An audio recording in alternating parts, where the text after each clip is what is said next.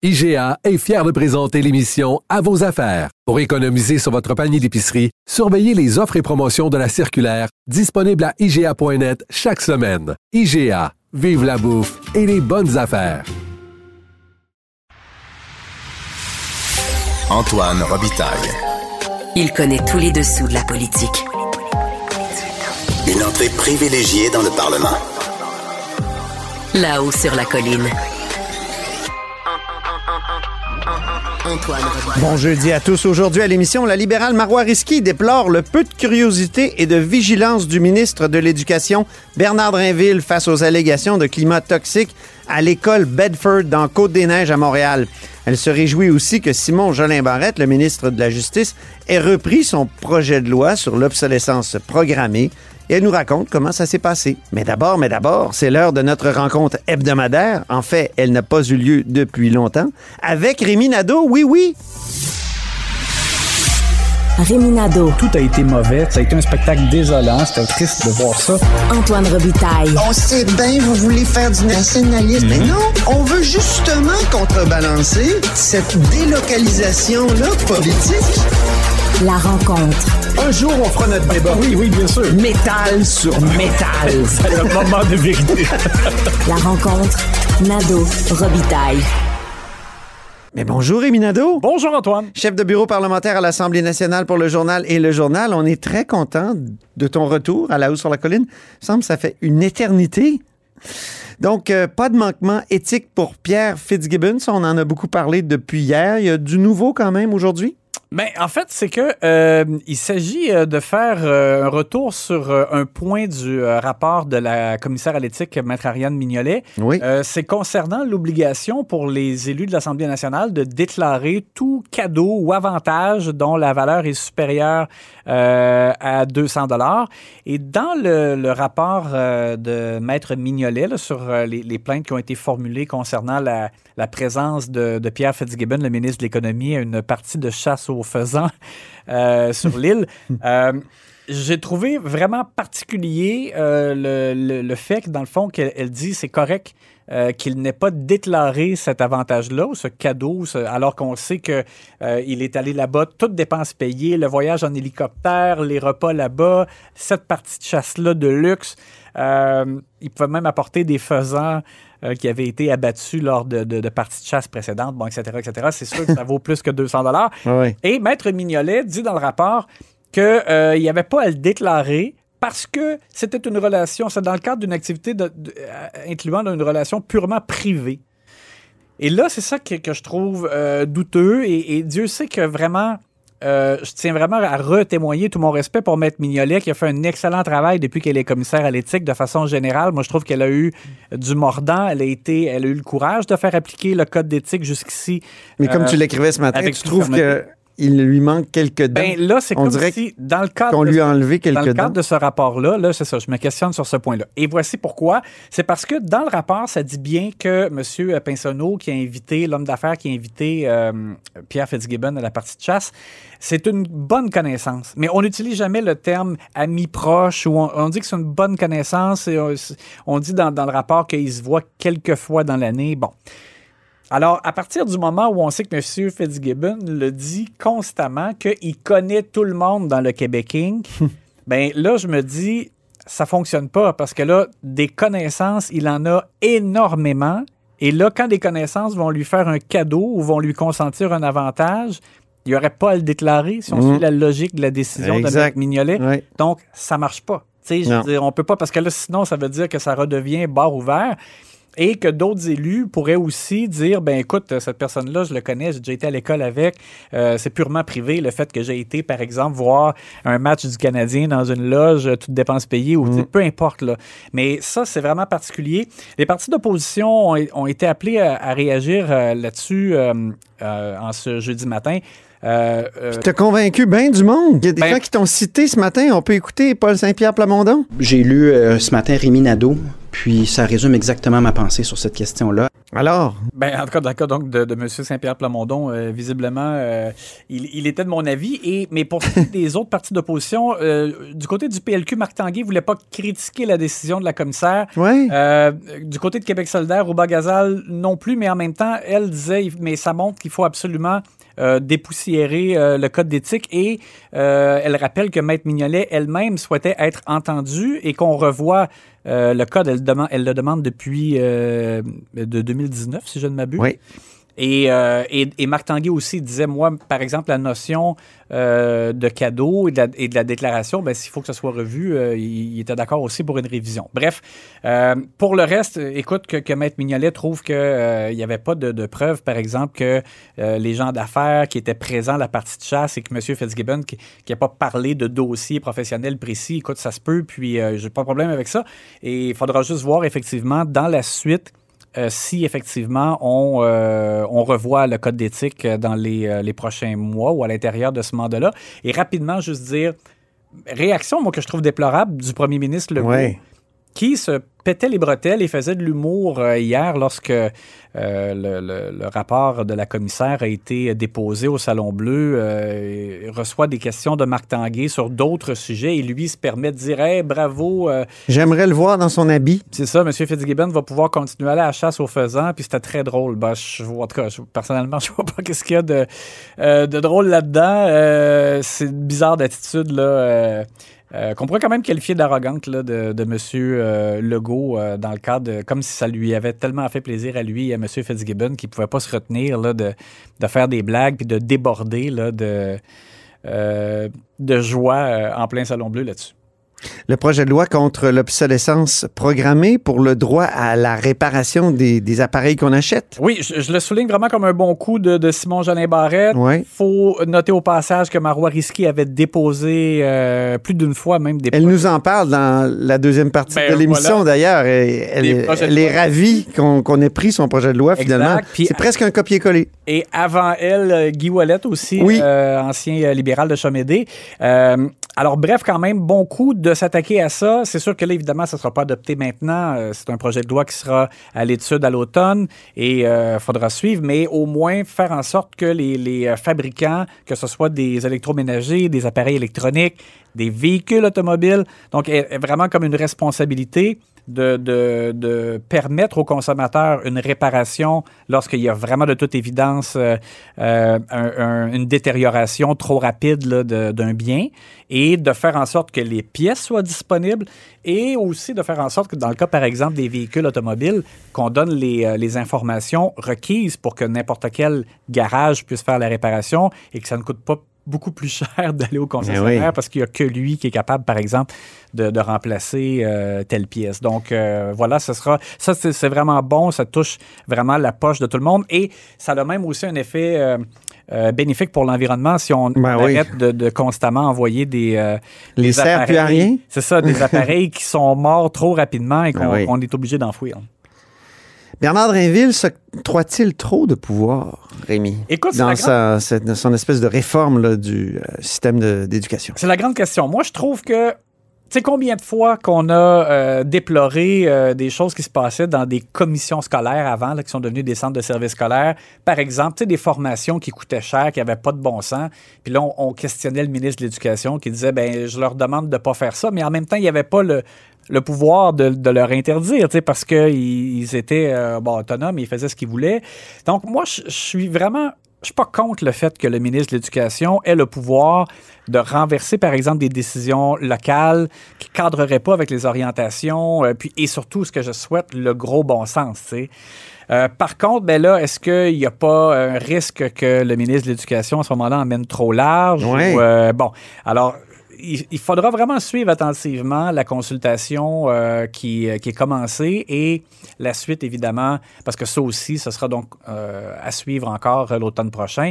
Mais moi, je te dis, vraiment pas contre sur le fond, mais ça dépend évidemment de, de ce que le ministre fait avec le pouvoir qu'il a entre les mains. Et puisque tu es là, ben, on se fait plaisir et on se fait une analyse sportive de la période de questions. Ça a brassé ce matin, Rémi, à la période de questions quand même. Oui, et, c'est à croire que euh, les élus et la présidente de l'Assemblée nationale ont senti l'orage euh, qui s'en venait parce que c'était une très belle journée euh, au beau soleil. Puis finalement, à Québec, en tout cas, il y a eu orage Vraiment. en milieu d'après-midi. Ah oui. Alors effectivement, les, les élus étaient euh, indisciplinés, on va le dire comme ça, mais c'était pas comme quand ça s'attaque avec des, des- des accusations trop graves ou qu'on donne des coups en bas de la ceinture. On était quand même un peu plus dans l'humour, mais à, force d'entendre des rires, puis là, des, des gens qui... euh, qui s'adressaient la parole là, des deux côtés de la banquette. La présidente de l'Assemblée nationale a fini même par pousser un cri. Euh, C'était la première fois que ça arrivait, donc elle avait cette euh, Vraiment, ah oui. de patience. Digne de ce président euh, de la Chambre des communes à, à Londres là, qui criait « Order! Mais vraiment criait très fort. Elle a une bonne voix, Nathalie Roy. Oui, oui. Ouais. Et bon, en même temps, comme elle le fait pas souvent, mais quand elle le fait, justement, ça, ça amène. euh, Ça a eu son effet. Oui, exactement. Alors, rapidement, mise en contexte, mais euh, François Legault qui avait parlé, euh, qui, en fait, qui se demandait pourquoi Québec solidaire était absolument contre, par exemple, des mini-barrages euh, qui soient au privé, là, en citant, des, des- par exemple, des mini-barrages de, de Boralex ou de- des mini-centrales. Et. et Gabriel Nadeau-Dubois a fait référence à, à Jean Lesage. Dit si jamais, je- euh, jamais Jean Lesage aurait eu ce genre de discours-là. Puis là, s'en est suivi là, toutes sortes d'interventions euh, où il y a eu beaucoup d'humour et on va écouter ce que ça a donné. J'écoute le premier ministre, Madame la Présidente. Savez-vous ce que je me dis? Une chance que Jean Lesage pensait pas comme ça. Puis Une chance que Jean Lesage n'a pas choisi un ministre de l'Énergie. Je suis debout. Je suis debout. Brièvement, très brièvement, Monsieur le leader du gouvernement, rappel au règlement, quel est-il?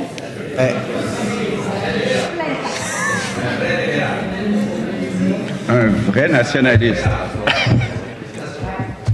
Je peux y aller, monsieur le, che- le- le leader de l'opposition officielle? Euh, Allez-y, rapidement. Oui, madame la présidente. Alors, il faut faire attention quand on veut prêter des intentions, particulièrement à des gens qui ont servi le Québec et que ça fait plusieurs années qu'ils ont quitté cette Assemblée. Alors, faire parler les gens qui sont euh, rendus ailleurs, je pense que le député peut se garder... C'est vrai que Jean Lesage était un grand nationaliste. Peut-être le dernier chef libéral nationaliste, là.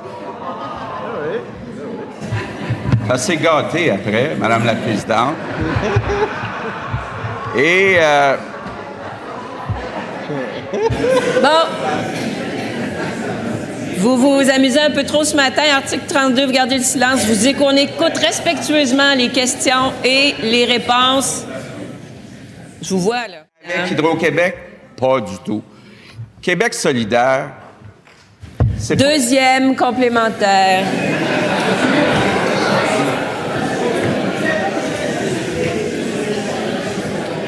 Alors! J'aimerais entendre la question. Ah, il y avait des moments très savoureux là-dedans. Ah oui. Notamment euh, Simon Jolin Barrette qui fait référence à Jean Lesage en disant que qu'il est ailleurs. Mais écoute, c'est sûr qu'il est ailleurs. hein. Il est pas mal au, Au ciel, paradis, hein. probablement. ça, effectivement. Au paradis des nationalistes. En tout cas, sûrement un paradis bleu. Ouais. Euh, en tout cas, on s'est regardé, on était sur la tribune ensemble, puis euh, on, a, on a bien rigolé à ce moment-là. Puis euh, on entend Simon Jean Barrette se marrer. Oui, oui, effectivement. Vraiment. hein. Puis, ben, écoute, c'est ça, des fois, là, dans- quand il reste quelques jours de session parlementaire, euh, ça prend des fois des tournures plus agressives. Écoute, si ça reste juste comme ça, c'était quand même, c'était très bon enfant. C'est juste que je comprends peut-être un peu la présidente qui voulait ramener l'ordre et, euh, et euh, s'assurer de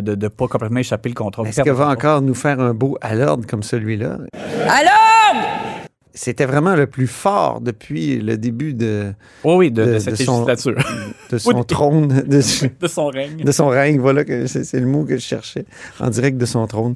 Merci beaucoup, Rémi, pour euh, cette chronique. Trop rare à mon goût, mais tu reviendras. Ben oui, bien sûr. Hein? Jeudi prochain? La semaine prochaine. Oui, OK, parfait. Super. Bye. Je rappelle que Rémi est chef de bureau parlementaire à l'Assemblée nationale pour le journal et le journal. Alors!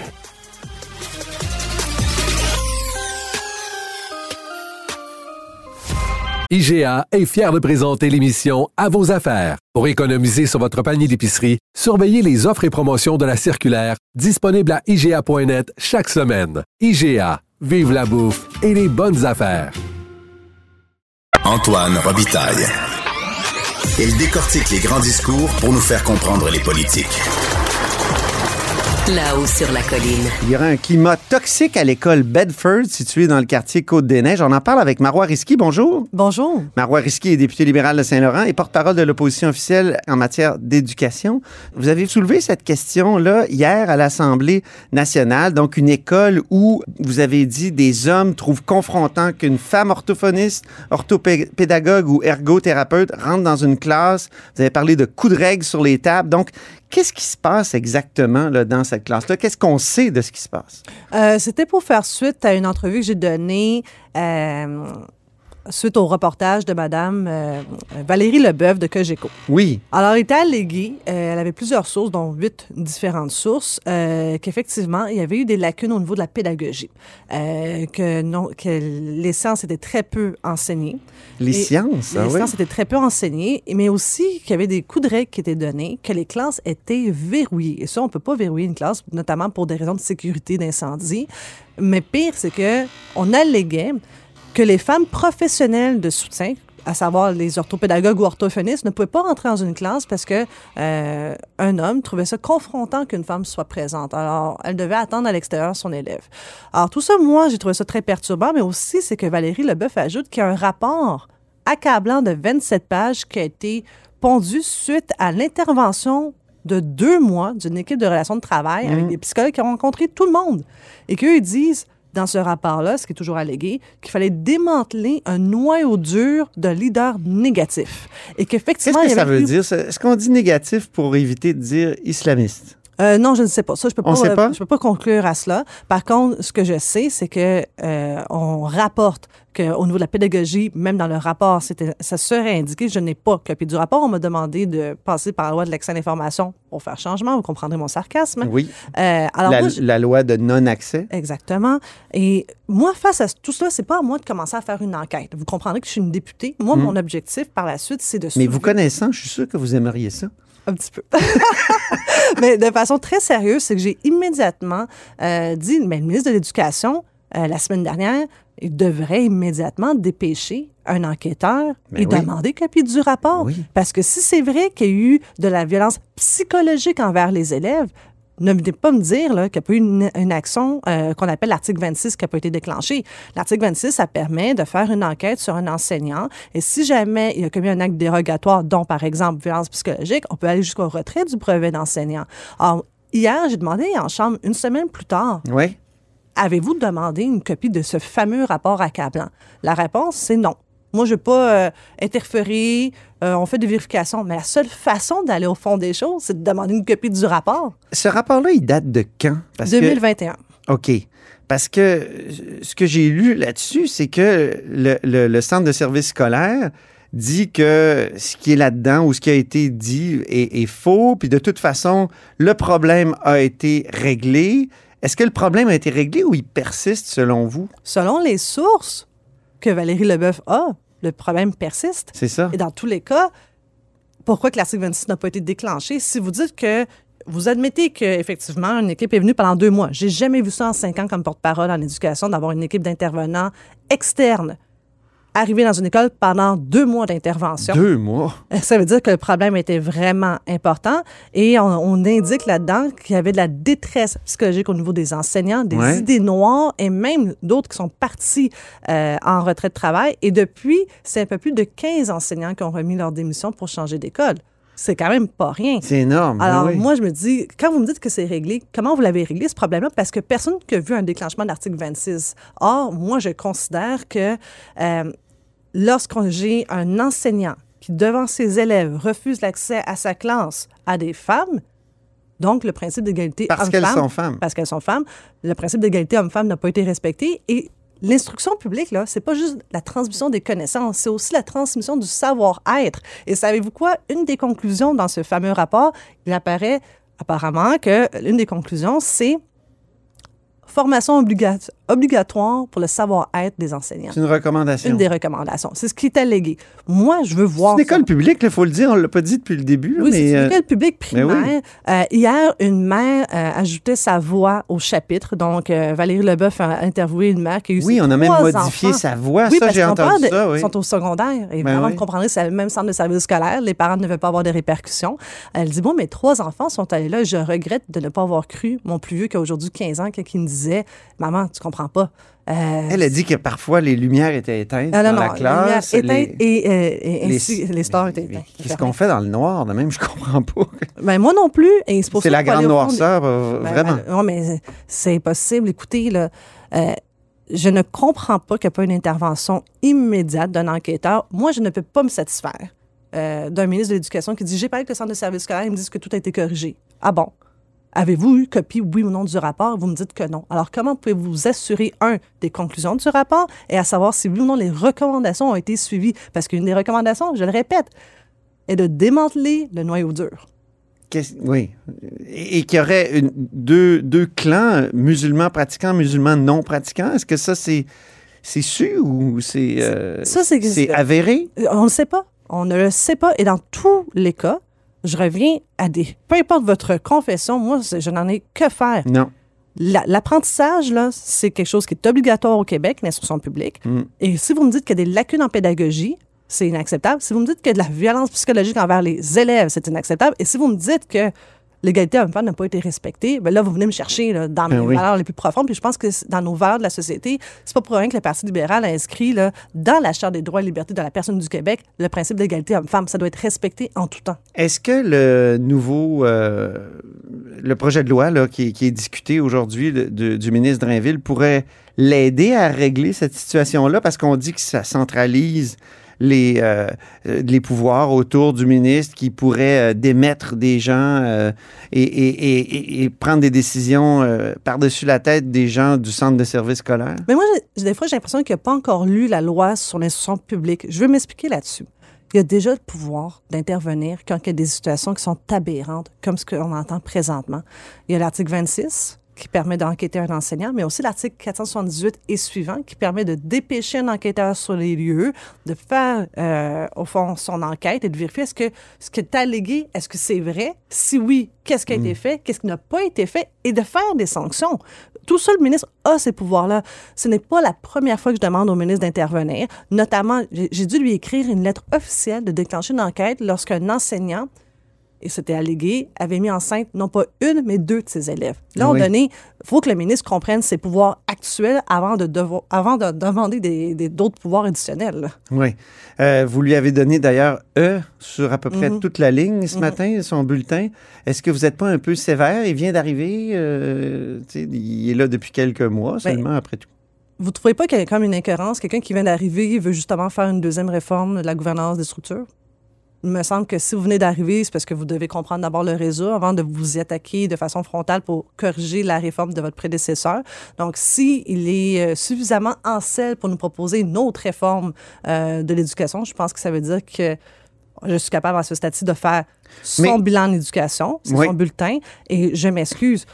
Dans ces sept priorités en éducation, à ce jour, il n'y a rien fait pour la violence dans les écoles, qui à chaque semaine, on en parle. Chaque semaine, il y a des interventions. Et ce ne sont pas uniquement des petites interventions. On parle d'interventions avec la police, avec des armes qui sont saisies à l'école. Ça, je trouve que c'est très important et ça nuit à la réussite éducative. C'est traumatisant pour les élèves, non seulement pour ceux qui sont bagarrés, mais même pour ceux qui sont euh, témoins de cette violence.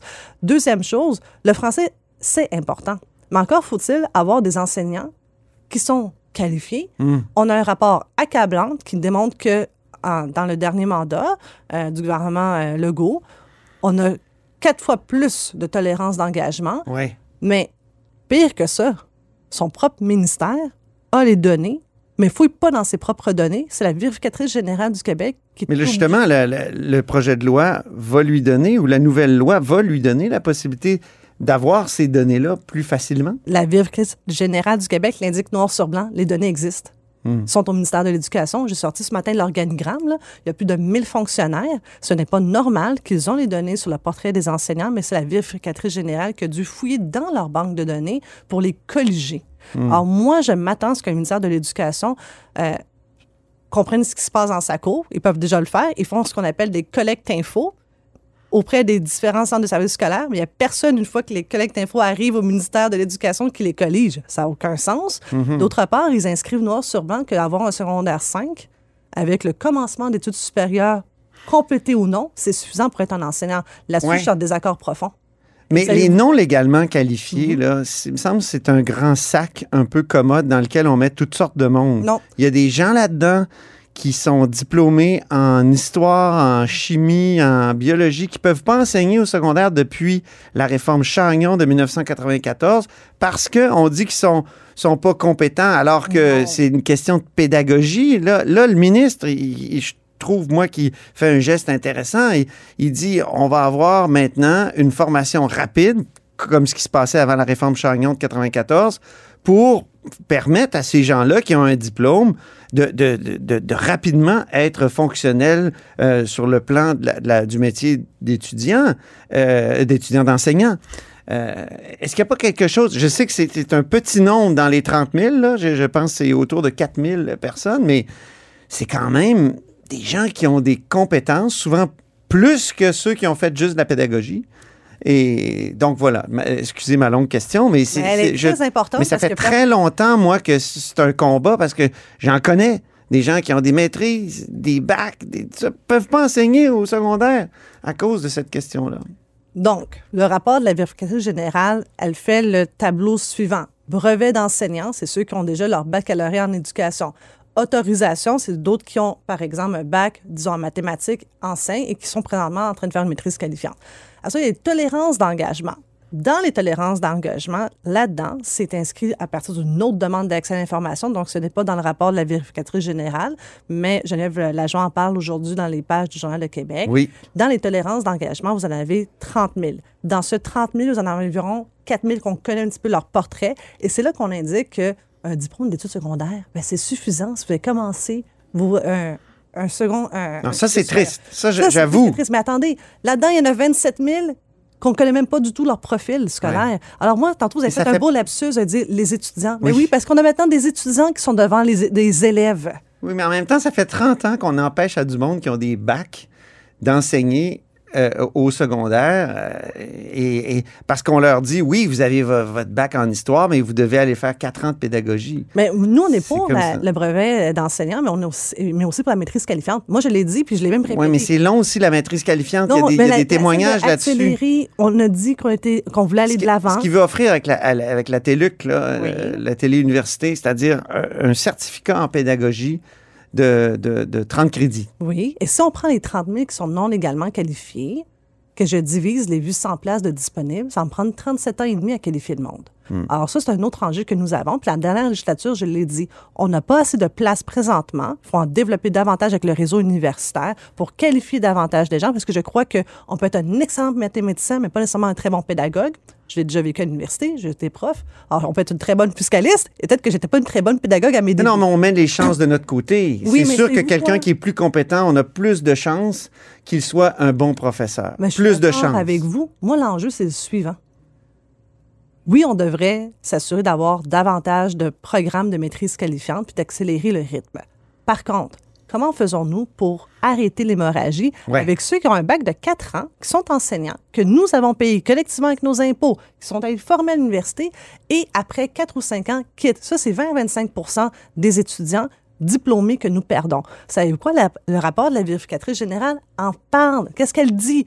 Ça prend en moyenne une année ou jusqu'à sept ans en moyenne pour obtenir un poste régulier. Certains d'entre eux, évidemment, se découragent et s'en vont. Mm. Alors, en ce moment, il y a des négociations. Est-ce qu'on peut faire comme, par exemple, à l'université? Moi, après trois ans, je l'avais, ma permanence. Mhm. Alors, pourquoi qu'on n'est pas capable au Québec de se dire, nos, nos, nos, nos professeurs, nos enseignants, mais après trois ans, vous allez avoir un poste régulier avec une permanence? Ça vous manque, votre métier, en Oui, terminant? toujours, oui, toujours. Bon, ben, vous allez peut-être y retourner euh, un jour à ce métier. Mais Marois Risky, en terminant, le gouvernement a déposé, en fait, Simon Jolin Barrette, ministre de la Justice, ce matin, un projet de loi sur l'obsolescence programmée. Est-ce que c'est le vôtre, finalement? Parce que on en avait parlé ici à la Haut sur la Colline il y a quelques mois. Absolument. Écoutez, pour l'histoire, lors des euh, crédits, c'est... euh, C'est copié-collé? non, pas copier-coller, mais quand même très proche. OK. Et euh, Simon Jolin Barrette m'a demandé est-ce que ça vous dérange si je change le nom? Alors, je dis non, appelez mon projet de loi et si ça peut vous aider, barrez mon nom, mettez le vôtre, je n'ai pas d'ego. C'est ce qu'il a fait? Et oui, et j'en suis très contente. Et savez-vous quoi? J'ai deux autres projets de loi en éducation. Ils peuvent barrer mon nom et mettre celui de M. Bernard Dréville. Je vais être contente. Merci beaucoup, Marois Risky. On se reparle bientôt. Merci. Et c'est ainsi que se termine là-haut sur la colline en ce jeudi. Merci beaucoup d'avoir été des nôtres. N'hésitez surtout pas à diffuser vos segments préférés sur vos réseaux. Ça, c'est la fonction partage. Il y a aussi le bouche à oreille, comme je le dis toujours. Et je vous dis à demain.